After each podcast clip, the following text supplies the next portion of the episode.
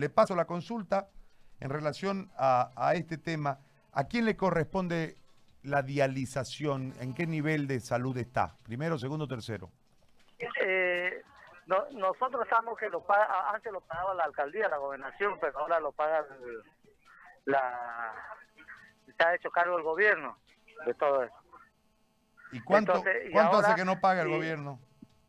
Hacen tres meses, ya para cuatro meses, digamos, con este que, no les, no están, no están, no están, no están pagando lo- los insumos acá en la en Davosán, en la diálisis.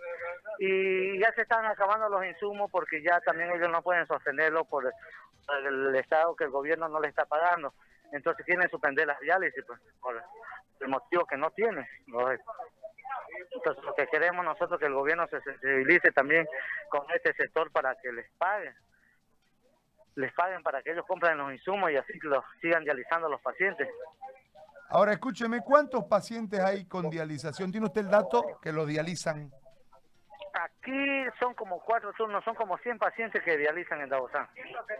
170, 170. Porque son 170. cuatro, cuatro turnos. Digamos que el, tres veces a la semana hacen.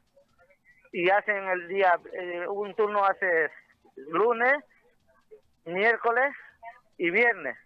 Y el otro turno hace martes, jueves y sábado.